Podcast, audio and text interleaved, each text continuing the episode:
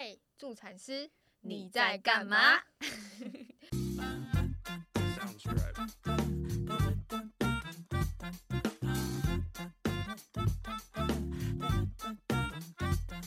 大家好，今天要热络一点。今好天是接下来就要过年了，我们十集了，感觉好难哦。虽然只有十几种，但是好难哦。经历了好多事的感觉。对，确实，因为我们虽然说我们录其实只有个一个多月，呃，快两个月，有有有一个多月啦，一个多月真的，吗？我以为我们十一月底才，哎、不对啊，我们十一月对啊，十初一个月初一个月底，哦，中那间经历了很，多事。真的很多事，光宝宝就不知道生了几个。对，然后每一次的接生跟待产照顾经验都很不一样，所以就会有蛮多的心得体悟。心得体悟。然后还有就是我们在约再一次录音的时候，我们真的是很多困难，对啊，明明就没有那么忙，但是好像因为不确定性实在是太高了。嗯，对。也很感谢就是这段时间给我们鼓励的人，对。不管在网络上，或是我们实际上遇到的产妇、产家，或是或是我们的家人朋友，就是对这个 podcast 这个平台啊，不管是 YT，就是有时候我去上就是正正职的时候去上班，他们就说。啊，你昨天那个我有听诶、什么什么什么，然后我其实有时候都蛮害羞的，就是其实我们最终的目目的跟这个 podcast 的平台的宗旨，其实我们一开始有说，就其实我们不是要做的多伟大或多伟大，那我们其实就是想宣传跟宣导，就是我们助产师这个角色，然后就是想让大家知道这件事情，知道原来台湾还有助产师，然后助产师在干嘛，然后我们在这，对，其实我不知道你有没有这样感觉。那因为虽然说助产师跟医师很像，就是就是哦，譬如说挂谁谁谁要给谁谁谁接生一样的意嗯。思，就是助产师的名字跟我们原本是护理人员角色的那个感觉不太一样。就是嗯我们原本是护理人员，我们就是 team work，只有每日当班要照顾的病人，他会知道我是谁。可是当我今天下了这个 team 以后，或者我去，或是我就是病人出院以后，我们的治疗性关系就结束了。他也不会指定说要谁谁谁来照顾我，除非是 special nurse。但是助产师就不一样，助产师就会被指定，或是说被找，就是我要找谁谁谁。对我要找你，呃，我要找你，对对对对，但但是对于我个人来说，其实这件事情对我来说有蛮大的心理负担，就是呃有点被表露在外面。然后为了就是想要让助产师有更多的人看到啊，或是说更多人了解你的生产，其实可以有一些不一样的过程，让让你一些给你一些资讯，让你有多一个选择权这样子。所以我们就开始了这一条路。那在录影，然后要献上自己的画面，然后肖像的时候，其实心里还蛮多的感慨的。嗯，很怕很怕也接到一些就是我们没有办法承担的一些评语。对，但是，好的坏的我们都会接受，或是有没有什么需要改进的，所以其实也蛮鼓励大家给我们一些回馈，比如说怎么样可以更好。对，嗯因为我们是医护人员，嗯然后接生跟照护是我们的专长。可是，在录 podcast 或是剪接啊、上台，我们真的都自己来哦，真的是很自己来。但是那个剪辑啊，用电脑可能从来也没用过电脑用那么多，除了就大家读写硕士论文的时候，对啊，就是想光想一个平台，然后要上架，然后要这里上那里上，然后还要想就是贴文那些有的没有的，那这都不是我们平常熟悉跟就是上上产的事情，所以花了很多时间跟功夫去了解这个领域跟想法。不过也有好处，就是诶，我们的心思可以不一样，不不会就是整天就沉溺在就是接生跟照护那。因为接生跟照护其实跟产家或者说跟助产师或者医师之间，我们其实有很多情感上的呃想法跟呃自己心思，有时候也会受到长时间在照护的时候会有一点沮丧或者说会压力。对，压力其实是真的是很大很大，所以录这个有一点也让我们能暂时的逃离我们平常处在的那个处境里面，对，然后还有一个就是，我记得我有一次我陪产的时候，然后那个爸爸，因为这待产过程是一个时间段，他不会是一瞬间，所以那个爸爸就在旁边，然后他就播，就是播一某一集的 podcast，但不那时候我们还没有，嗯然后我就觉得哇，原来这也是一个可以陪伴他们待产这种有点像闲聊啊，然后或是也是有一些知识吸收，可以给他们在那段时间给他们听听一些中间的空档，而不是可能就滑滑手机、打打电动。那 podcast 也是一个可以播出来让他们缓解、转移焦点的一个东西。对对，所以我们不止我们跨出了这个这个这个环环境，然后也让爸爸妈妈可以暂时性的离开他们在待产生过程中时间上的煎熬，我觉得也也是一个不一样的出路这样子。那因为接下来就过年了，所以我们这一季就想说，那就到这边先告一段落，然后之后我们可以再做调整啊，或者说再做更进一步的呃不一样的邀请来宾啊，什么样的发展。今天就是没有聊那么严肃的话题，我们今天来聊聊，可能我们下班后平常也会追剧，然后看的一些偶像剧、连续剧的一些生产的片段，毕竟还是要跟我们主题有相关，所以我们找了一个呃。呃，几年前的一个台湾的偶像剧，然后还是未来妈妈，然后它中间的一个小小的片段，然好后我们先看完，我们再一起讨论。好，他什么症状？呃，扭到脚，扭到脚。病人第几号？呃，二十号，二十号。是三个月二十号先生先生，这是不是你同意书看过资料请签名？好，小贝，我先来，我填夫妻哦。我们是夫妻，好酷哦。我觉得这蛮经典的。有时候就是我们，就是我在喂教那个，比如说惨照的时候，我就会跟爸爸说：“你千万不要只看电视偶像剧，然后就是什么都不知道，就马上叫救护车，马上就讲，你要先了解你老婆怎么了。”嗯，像这个就是他连他老婆破水都不知道，他说哦，他只是扭到脚但其实是破水了。然后所以你要先第一要先搞清楚，然后第二，如果你今天真的是交通工具不便，当然可以寻求救护车协助，不然其实你们慢慢来，真的没有没有这么紧急。对，对，然后第二个就是 分娩同意书，就是任何的像我们在医疗院所比较多需要签立同意的东西，所以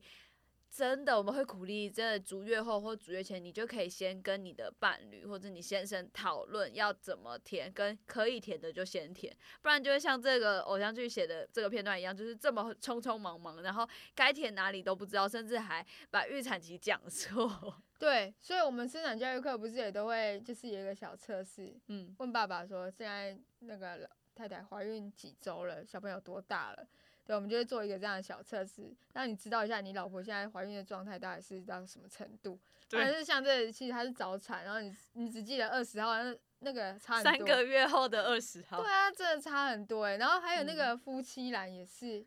对我没有遇过那个怀孕，然后呃是先有，然后后婚，但是嗯因为可能两个人之间还没有办法沟通好，嗯所以迟迟没有去登记。嗯，对，但是大家好像不太知道，如果你今天没有登记的话，小朋友出生是归妈妈，嗯那爸爸的部分就必须要公证。嗯，就领养。对，所以我们生产教育除了在讲就是生产待产这个过程以外，我们其实提到很重要的是你要认清到一件事情，角色的新增跟转变。然后另外就是也期望接下来之后未来有机会就是往学生的角度再去跟他们讲这件事情。我们虽然在在性的世界，或者说在在交往的世界、情感两两个人的世界里面是很甜蜜的，可是当你怀了孕以后，这个世界有可能会因此你的人生是从此很大很大改变的，所以我们会蛮鼓励，就是在家庭教育或者说生产教育上，就是除了了解身体结构以外，有一部分要了解到角色的承担跟责任。这个东西其实你很难说清楚很大很大很大，对可能我们都还没学好，对，真的是还没有学好，所以我们只能在比如说有这些年轻人来听，我们可以跟他讲，大概我们你以后如果面临到怀孕生产这件事，你会发生什么事，让他去思考。对，不是说叫你就是可以把责任推掉，而是说叫你如何准备自己去、嗯，去面对这一切。跟接受跟选择。对他，他来了，宝宝选了你来了，你你也选了他要留下来以后，就接下来就是要共同去努力。嗯，对啊，至于就是先生或是伴侣这一块，嗯，就是看两个人怎么去沟通跟协调。我是真的觉得，就是他电视，我不知道他是故意拍到的，就是要写夫妻哦，夫妻，他们是真的夫妻。因为这一部我我没有很认真的把它看完，但是他真的点到一个很重要的一件事情，就是夫妻栏会影响宝宝出生后爸爸是谁。嗯，甚至也有学员遇过，就是他们其实在国外是婚姻关系，可是在台湾没有婚姻关系。嗯没有婚姻关系的情况下，宝宝出生证明上面是不会有爸爸的名字的，它是空嗯白的。那那个爸爸就非常非常非常非常非常的生气，就是我就是他，他他就是我的小孩，我就是他爸爸，我们我我们两个就是夫妻，为什么你们不在小孩子的出生出生证明上是空白因？为国籍就不同啊，在国家里面就是没有。，对，在台湾，如果你没有婚姻关系，小朋友出生就是没有爸爸，但是一定会有妈妈。所以真的在待产前，真的一定要讨论好，而且一定要问各医疗机构你需要准处理什么，或是你要准备什么。所以待产包里面有一个就是可能证件啊，或什么，对你一定要先准准备好。比如说，不只要证件，你可能不止身份证、健保卡，你可能还要护照，就嗯每个地方要的跟你的需求又不一样，对对对，所以一定要提早做准备。对对对，尤其是外国人，你你如果是在国外是外国人，那你记得你的护照或者你的 visa 你就要准备好。啊如果你是台湾先生或是老婆是外国人，你就是要准备好他的跟你的部分这样子。对不然就会像那个影片上写超级匆忙，然后老婆真的想杀死他。对，那那小安，你有看过真的真的妈妈是这样反应吗？以前做以前我在大医院的时候有，然后但是那个妈妈就是我有时候会觉得，呃，就是可能妈妈自己也可能因为这个影片他是写妈妈父权比较高，爸爸比较没有。然后我有一次是遇到，就是他每次坐救护车冲过来要生了要生，大喊，我们全部都把大门都打开，很远就开始打开，然后结果一问，好，第一胎，然后只是破水。阵痛其实也还好，只是他觉得水流出来，他就以为要生了。然后我们就说好，那现在你可以走下来。所有人就看着我们，他要生了，你还叫他走下来？那我们就说，可是还没有要生，内诊只有一指哦，还就两公分先破水而已。所以我们就就是就是那个当下，就是你还要很冷静，然后告诉他，只是因为他可能。呃，没有做过这么多的功课，他们就以为电视上演，看这个电视上演的就是好像破碎了，小朋友掉出来了，要怎么样？但是每个人真的不一样。嗯，对，还有就是有人在那个用力的时候，嗯然后老婆会非常的激动啊，或者怎么样，或是医护人员是非常可怕的。但实际上，我们的照护里面是没有到真的这么其实有时候也蛮温柔，因为我们如果很可怕，你其实也接受不了。对，真的真的嗯你也会接受不了，而且会造成你生产的一个创伤。所以我们其实也是一直说要提早来跟我们认识，因为我们彼此有了解。比如说我们这个话语可能会伤到你，或是你可以接受的跟我们想的不一样，那我们就可以彼此沟通、彼此讨论。对，那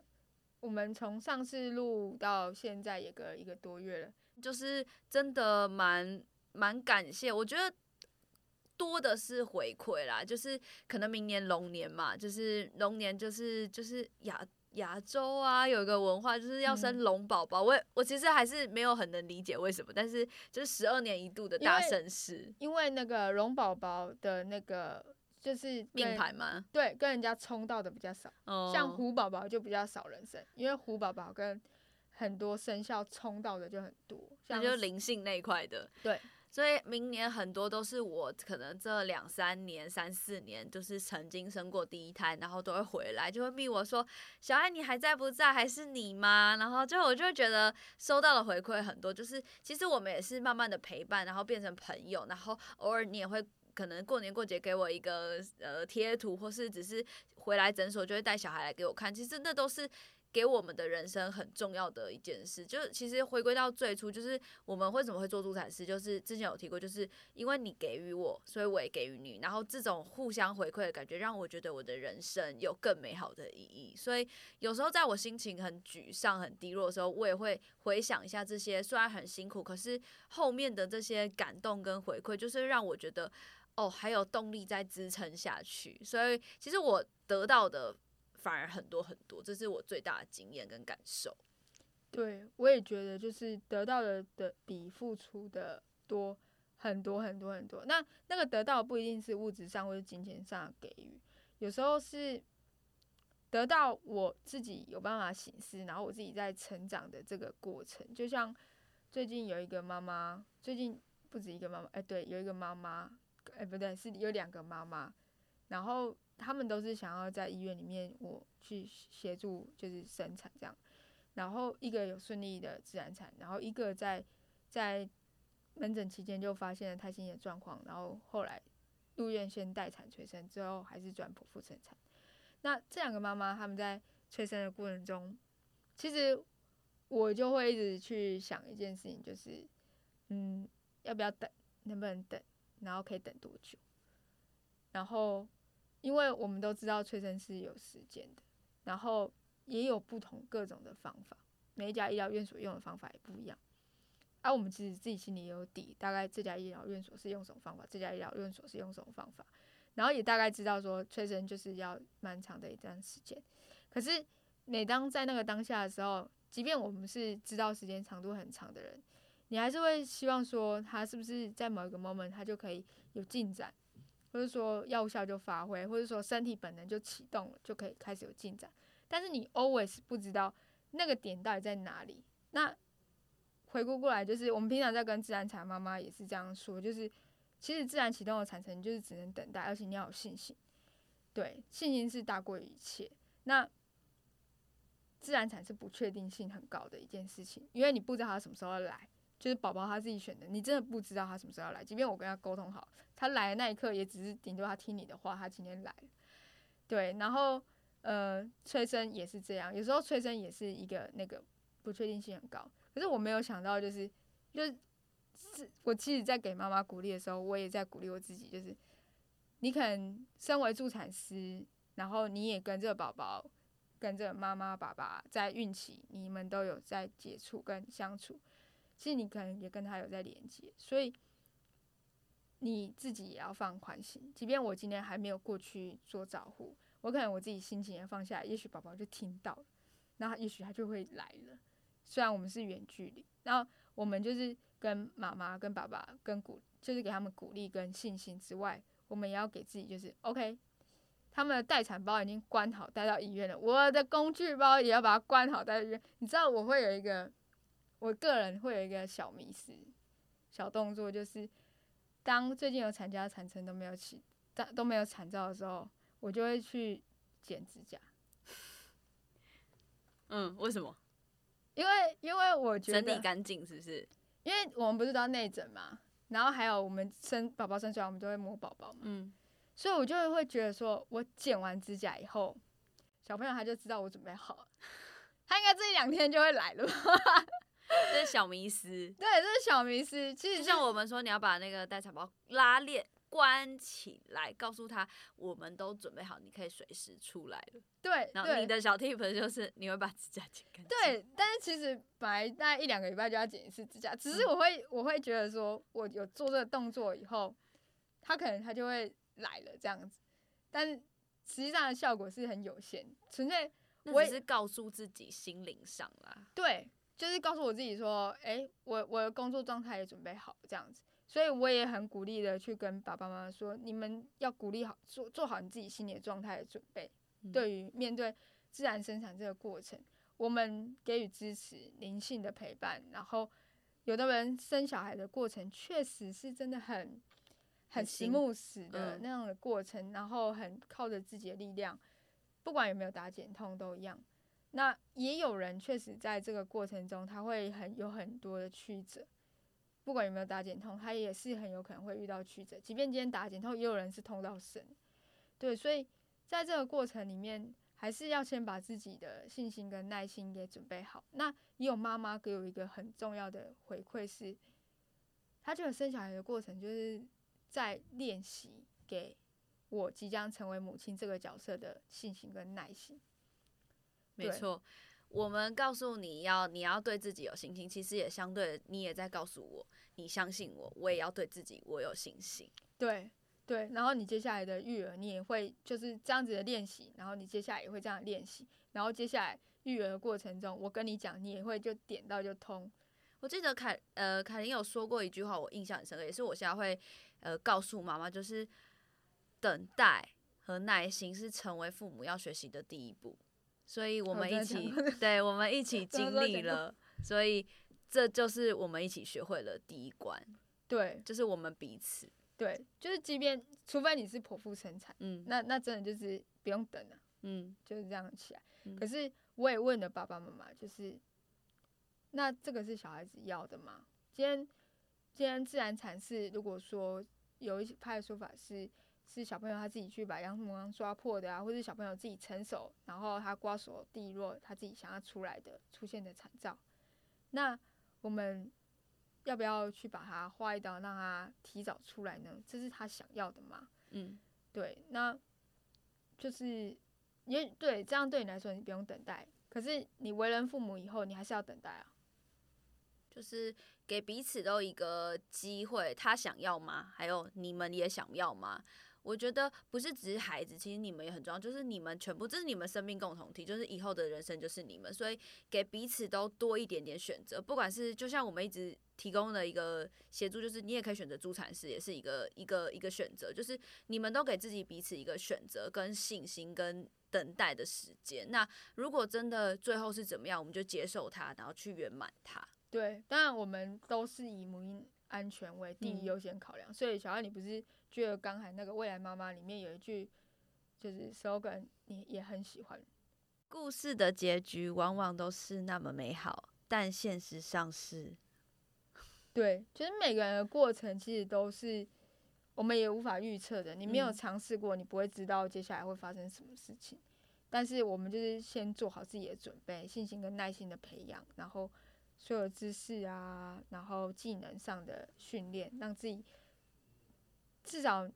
经历这个过程，你会知道你的心态到什么程度。就我们都是预祝这个生产跟这个待产是一件圆满的事情。对啊，因为接下来又是新年对啊，新年哦，新年也很多人对，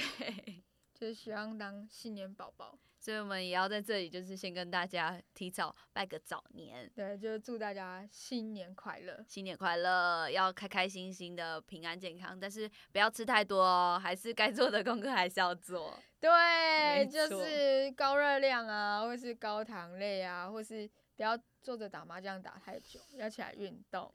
对，没错。那我们这一季这十集就先到这到这边陪伴大家。那未来，未来有不同的目标跟不同的题目，或是不同的主题。也欢迎大家跟我们讨论，那就是我们下一季、下一期再见。对，都欢迎大家留言跟我们说。对，那我们就先这样了。好，那就祝大家新年快乐，拜拜。